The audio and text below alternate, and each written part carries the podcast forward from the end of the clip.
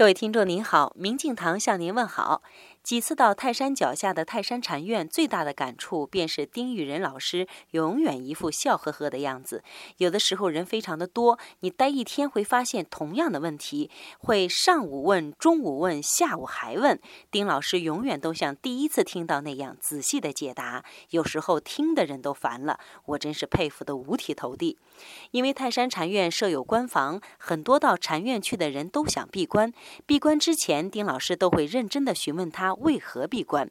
禅院办公室的桌子上放有一个便条，上面写着：“知道有念，知道无念，知道就行，什么也没有就是。”这也是丁老师常说的话，也是闭关的目的。